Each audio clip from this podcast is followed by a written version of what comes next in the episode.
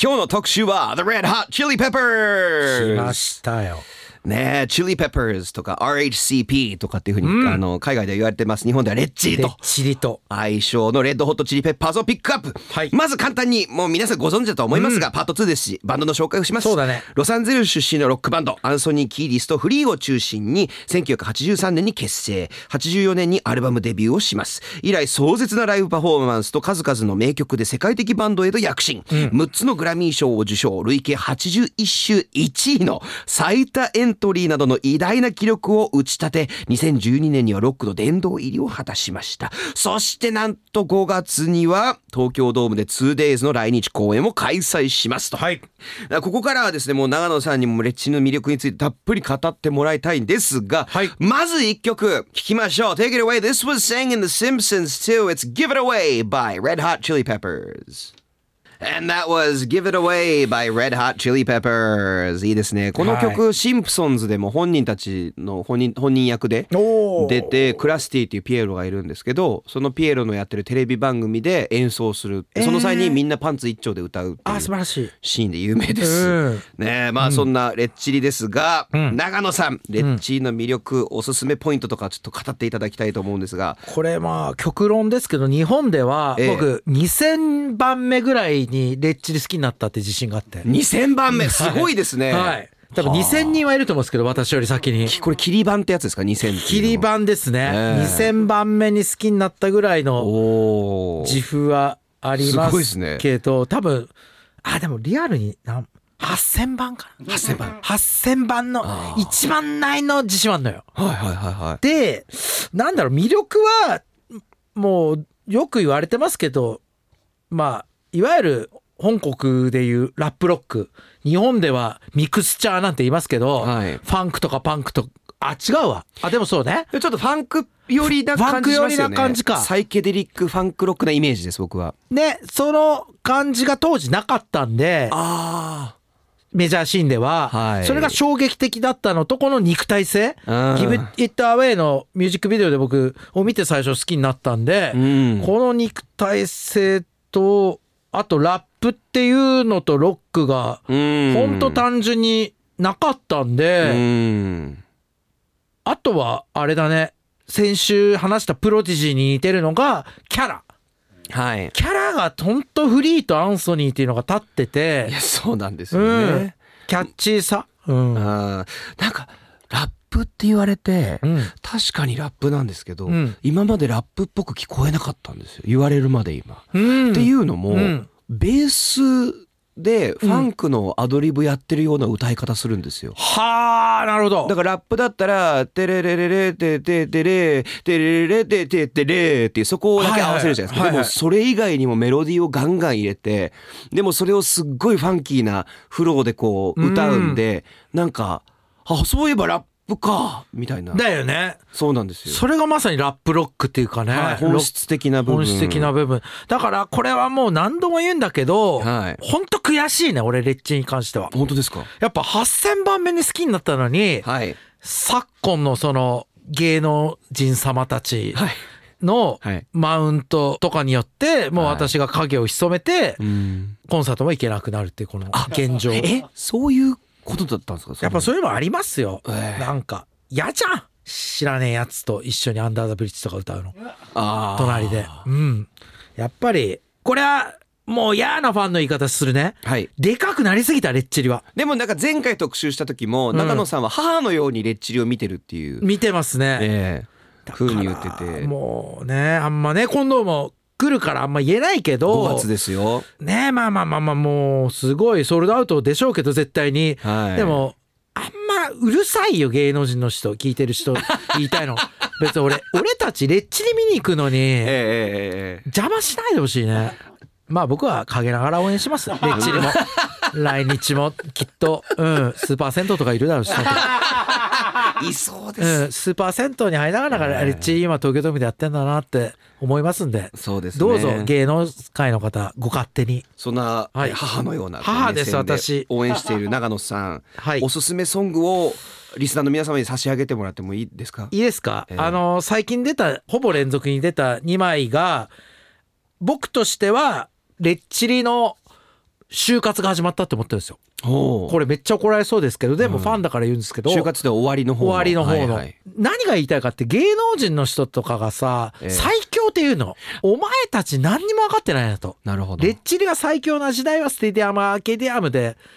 ある意味終わったんだとうん、で女子クリングオファー入って新しい音挑戦しようとしたけど、うん多分もうアンソニーたち還暦ですから日本でいうところ、うんと40歳の女子景色が違うんですよ。うんも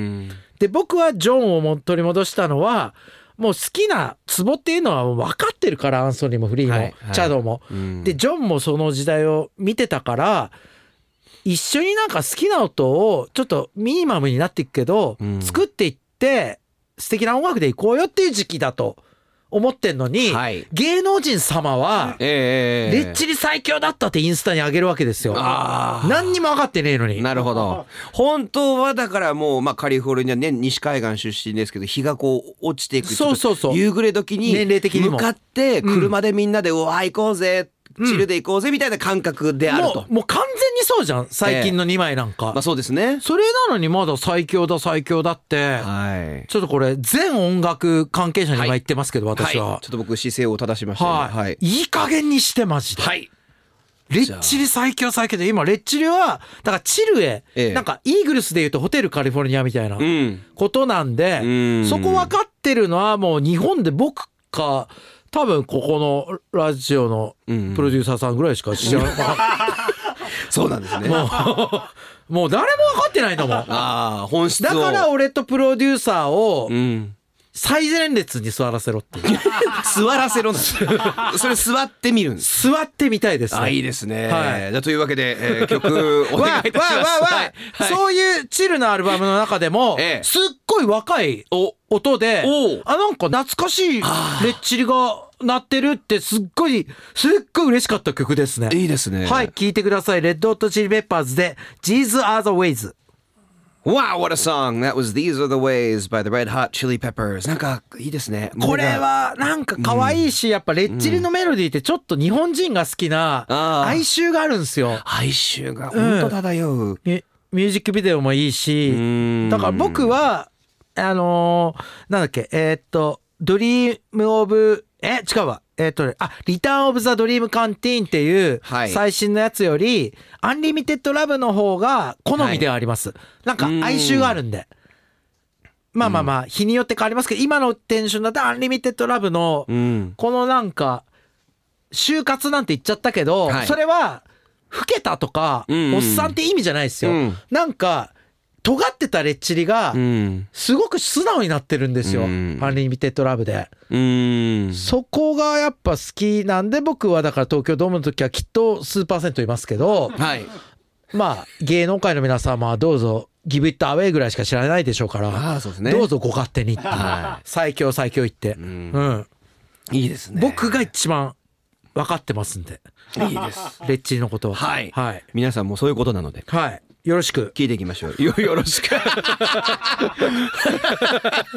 お母さんから先輩になりましたね。先輩になりましたええはいというわけで、NRFM からお送りしている Live Buzz。今日バズアーティストは Red Hot Chili Peppers を特集しています。さあ、ここから私、ミッキーが独自に調べたレッチリのエピソードを紹介するこのコーナーをお届け、その名も、ミッキーズ Mouth。さあ、ちょっと熱い回が続いてますね。プロディジーだったり、そレうでッすチねリだったり。もう好きですから私、えレッチリも先週のプロディジーもそうですよそしてちょっと前にやった、ね、長野さんの大好きなバンドと関わっているという話があるんですが、はいお願一いしつます目のトピックがこちらですレッチリがパールジャム結成を手伝ったえというかパールジャム結成に導いたこれなあ薄く聞いたことある気がするこれ本当はパールジャム界で話そうかなと思ったんですけど、はなんかレッチリの人柄っていうかが見れて前回のプロディジーはなんか周り全員に攻撃するみたいなうわな長野みたいなやつ レッチリは当になんかちょっとなんて言うんでしょうね人が好きうんうん、な感じがすごくします。えーで、本当そうなんです。パールジャム結成10年ぐらい前にレッチリはもうすでに結成をしていて、うんバンドとしてはなかなかいいとこまで行った、うんえーわけなんですけど、あのそれでもまだ苦労した時期だと思うんですけど、ジャック・アイアンズがいた、はいはい、時代にあのですねこれジャック・アイアンズ本人が2011年のインタビューで話してるんですけどあのストーンとジェフと一緒にロスのパールジャムの、パージャムね。はい、ストーンとジェフと、あのロスのホテルであの会って話をしてたんですって、うんうんそしたら僕らちょっと新しいバンドをあのしてるからジャック・アイアンズ一緒にやらない誘ってたんですレッチリのね、元レッチリその。うそうです、はいそうですそうですそうですあのただそのジャック・アイアンズ自体はあのシアトルまあシアトルのベースのバンドなんでシアトルにわざわざ行ってまた新しいツアーとかやったりとかそこでの生活になれるっていうのがやりたくなかったはい、そうだったんだ。そうなんですだから、えーとりあえずあのデモを渡しといて誰かいないかちょっと誰かいたら教えてみたいなはい。でデモデモテープを渡されてあのそこにあの、まあ、マット・キャメロンがいたりするんですけど、はいはい。で、えーそこでですねエディに渡すとエディ・フェンダーでデモテープを渡すこれってあれでしょパールジャム結成以前の話でしょ以前の話ですあ、そうなんだ。あー、それ知らなかったさ。そうですジャック・アイアンズとかは、まあ、後にね、うんパールジャムでドラム叩いてる時期。そうですありますありますよねそうですそうですそうですだからすっごいこれ調べてまとめるの大変だったんでなすので、そうなので、はいえええ僕、その時期の話かと思ったら、ご違うめんんなさい前でですすね。パールジャム以前の話。はいエピソードゼロのえ。そうですこれははあそうですもうそっから繋がってんのジャック・アイアンズとそうです。あ、それは初耳でした。それデモテープ渡しとくから誰か歌う人でもいないボーカルボーカル探してんのって言って「うーん」って言ってエディ・ベンダーがいたわって言ってエディ・ベンダーに渡しデてィ彼はベはンいダーはいあのレッドクロスと一緒別のバンドですあのジャック・アイアンはレッドクロスと3ヶ月間のツアーをして、ツアー終わってあの、えー帰ったら「あエディそのバンドあのバンドに入ったんだ」みたいうな、ーん。そうなんですちょっと年上の方なんかな、ジャック・アイアンズの方が。そうです先パー輩ルですジャムよりね。ええええはあ、面白い。そうなんですよですごいこうなのであのみ密接に関わっていてーん、えーであの91年はい。にあのレッチリはパールジャムをツアーに誘ってるんです。おーブラッド・シュアー・セックス・マジックの時だ。はいそうですねあのってでいうのが全部天で同天同の時期時ですもんね、パールジャムはね。そうですファねーストの。はあ。そうなんですでその後にジャック・アイアンズはパールジャムのとこにいてドラマーとしてしばらくやるという、なんだ俺。ものすごい複雑ごめんなさいなんかうまくまとまってなかったいやいや僕んめですちけゃどくちゃわかりますよだからレッチリをやめたジャック・アイアンズを誘ったのかとてっきり思ってたんですけどもううんパールジャム結成前からジャック・アイアンズとかつながりあったんですね、つながりがあったんですこれ前も話したかもしれないですけどレッチリがカリフォルニケーションを出す前にチベタンフリーダムコンサートでジョン・フルシャンテが復活を大々的にするときにレッチリのためにパールジャムは自分の時間を割いて、うんステージレッチリのステージを作ったんですよへーだから相互関係が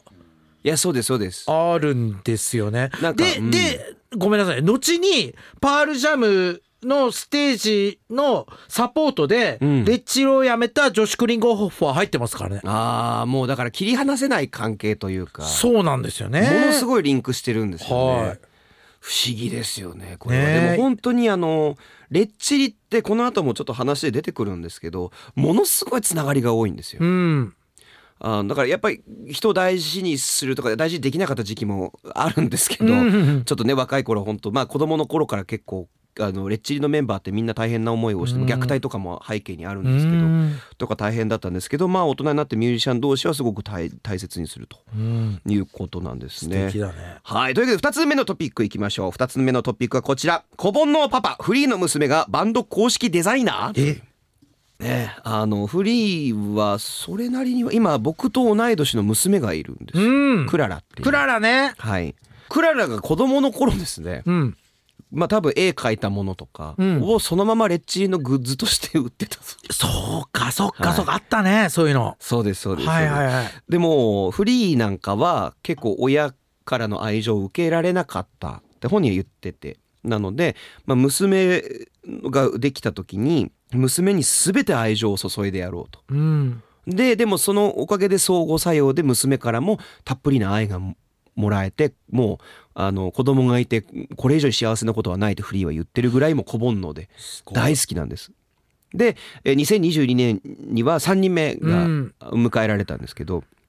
あのそうなんですでフリーがどれだけあのクララが目に入れても痛くないかという逸話がもう一個ありまして、うんグラミー賞を受賞した際にですね、うんトロフィーがあるじゃないですか、はいあのなんかレコードプレイヤーのあのなんかあれありますねこうあなのなんていうんですかあの形ねラッパみたいのがついてるやつ、はいはいはいであのフリーはまあもらえたのは嬉しいんですけどあんまり物に執着がないのか、うんなんかしばらくして忘れてたんですって、うんうんでしばらくぶりにこうね部屋とか覗いたら「あれあのグラミー賞のあれがないトロフィーが、どこどこ?」って言って使用人が「あ庭にありましたうんうんうん庭に埋められてたんです」 であのラッパみたいな部分が外れててどうやらクララは面白いとおもちゃにして、うんラッパの部分を外してそれをショベルに使ってなるほどねそれで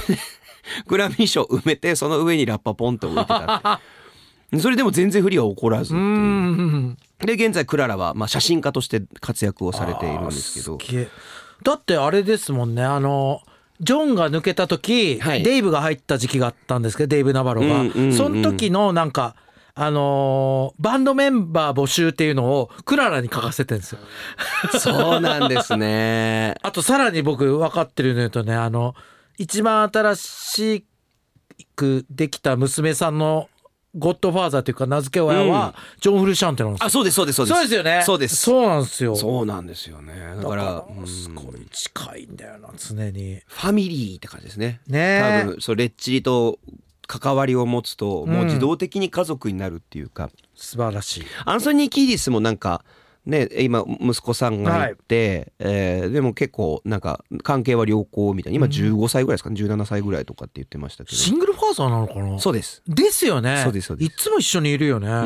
んすごいですねねえなんかこうえでもいい話ですよね、うんすごい可愛らしいん小盆のパパです、うんというわけで3つ目のトピックいきましょう3つ目のトピックこちらですレッチリが過渡期の時に参加したジョン・フルシアンテ紹介したのはチャド・スミスの前任ドラマーだったと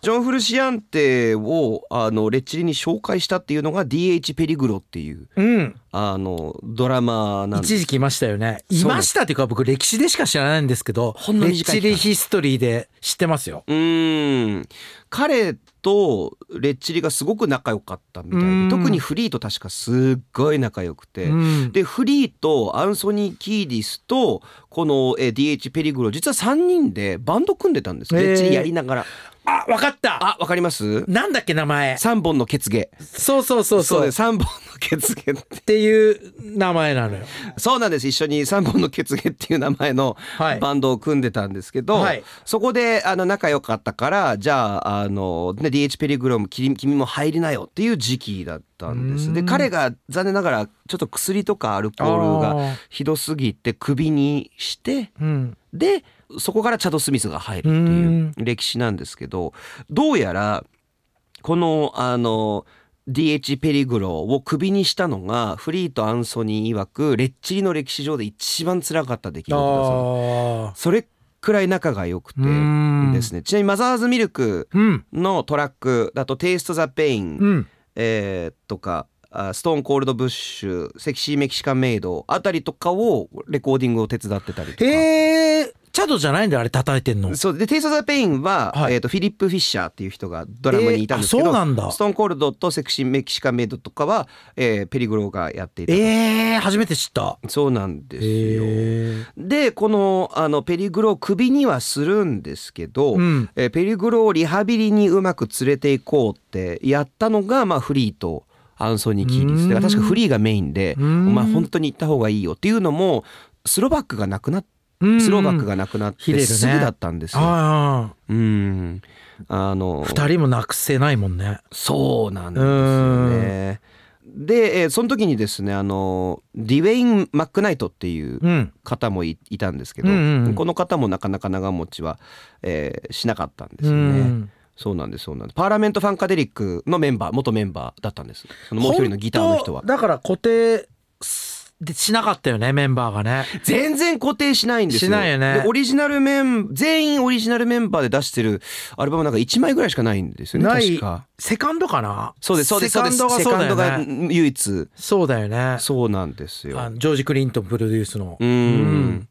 でやっぱりその曲の内容とかも直接元の元バンドメンバーだったり元恋人だったりとかに対して、えー捧げる曲がほとんどなんですね、うんレッチリって。あのなので、まあ、スローバックだったりとかっていううその亡くなったってことも本当にショックだったから、うん自分たちも薬の問題はいっぱいあったんですけど、うんまずちょっと仕事をする前に体をとか依存症を治しましょうからちゃんと真面目にメンバーを入れ替えてるっていううんのがあるみたいですね。うんそうだからジョン・フルシアンってもうだってクビになるのってそういう理由じゃなかったでしょ、まあ絶対そうですよね、えー確かそうだもったと思ううだってその後めちゃくちゃになってしまうんで、うんうんとは言いつつあれですもんね今度映画かドラマ化するんですけどアンソニーの自伝ああそうですね、はい、スカーティッシュ僕読んだんですけど当はい時、はいそスカれーティッシュに関してはカリフォルニケーションの時ジョンはこうドラッグから立ち直って復活するんですけど、うん今度はアンソニーがドラッグにうん、中毒になっちゃって何回かもうだから依存と今も戦ってるんだと思いますよやっぱあいり確か言ってますもうアン一ソニーなんかも生だと思うんでいやああう一生ですまあああいうのは、ううんん本当にあのそうだと思いますで本当でもさっき長野さんがおっしゃってた今のレッチリの時期っていうのが本当就活じゃないですけど、うんい全部メンバーのこともちゃんと考えてて、うんメンバーが亡くなり亡くなったりあの恋人と別れがあるたびに曲にしてるのでこう順番にちゃんと聴いていくと、うんなんとなくレッドホットチリペッパーズっていうバンドがうんどうそうそういそうう本当そう気持ちで生きていたかっていうのを知ることができるできるできる素直なバンドなんですよ本ね。当そうだよね、ううんんなのでそこもすごく大きな魅力なんですよ。分かってないよね芸能人の人 もそうですなんかゲでブもウェイゲブウェイとか言ってねえ違うのよもうな本んか当に僕もだんだんちょっと思ってきました思ってきたでしょなんかええデイブのあのワンホットミートの時期もすごいうん鬱だし、うんいろいろあるんですよ女子がいた時期とかも、うんそっからのアンリミテッドラブは就活っていうと「なお前ら治療そういう扱いで言うのか」って言って違うのよそうですもうそういう大河ドラマみたいななんか前回も大河ドラマって話したんですよ。本当大河ドラマジョなン・んフでルすよシアンテが戻ってきた時戻っにてくるとか裏切りみたいなことがそうそうそうそう。だからね、そこ分かってるかなって思いながら僕、レッチリが東京ドーム立ってる時、スーパーセントい るんで、はい。お願いします。その気持ちがどういう長野さんが気持ちかというのを皆さんね。分かってるのかってことです。はい、考えていきましょうということで、はここでミッキーのおすすめソング聞いてもらいましょうアンソニー・キーリスの、えー、自伝と同名同の盟です。曲いきましょう Take it away it's Scar Tissue by Red Hot Chili Peppers Alright, that was Scar Tissue by the Red Hot Chili Peppers 今日のバズアーティストレッドホットチリペッパーズを特集してきました長野さんいかがでしたかやっぱり好きですね、レッチリたまんないがです。ね本当になんか、ニルバーナ僕好きなんですけど、はい共に生きれなかったというか、ニルバーナはすぐ終わっちゃったんで、そうですねそう考えると共に生きたバンドはレッチリかなってそうですねで先週紹介したプロディジーははい実はにえっと違ってるようで似てて、ププロディジーはプロディジーでいろんなことがあるんですけど、はいプロディジーの落としどころってうんファイトして いくんですよう。んそれもなんか勇気もらって、そうですでねレッチリみたいにこうどんどんこうチルな方向行くのも、はいあそれもそういうじ人生ってあんだとか、ななんか音楽以上にいろいろ教えてもらう存在なんで、うんだから何とも今日は口を酸っぱくしていますけど、はいそんな僕もいけないのに財力に任せて、うんあのゲブレウェイゲブレウェイって言いに行 く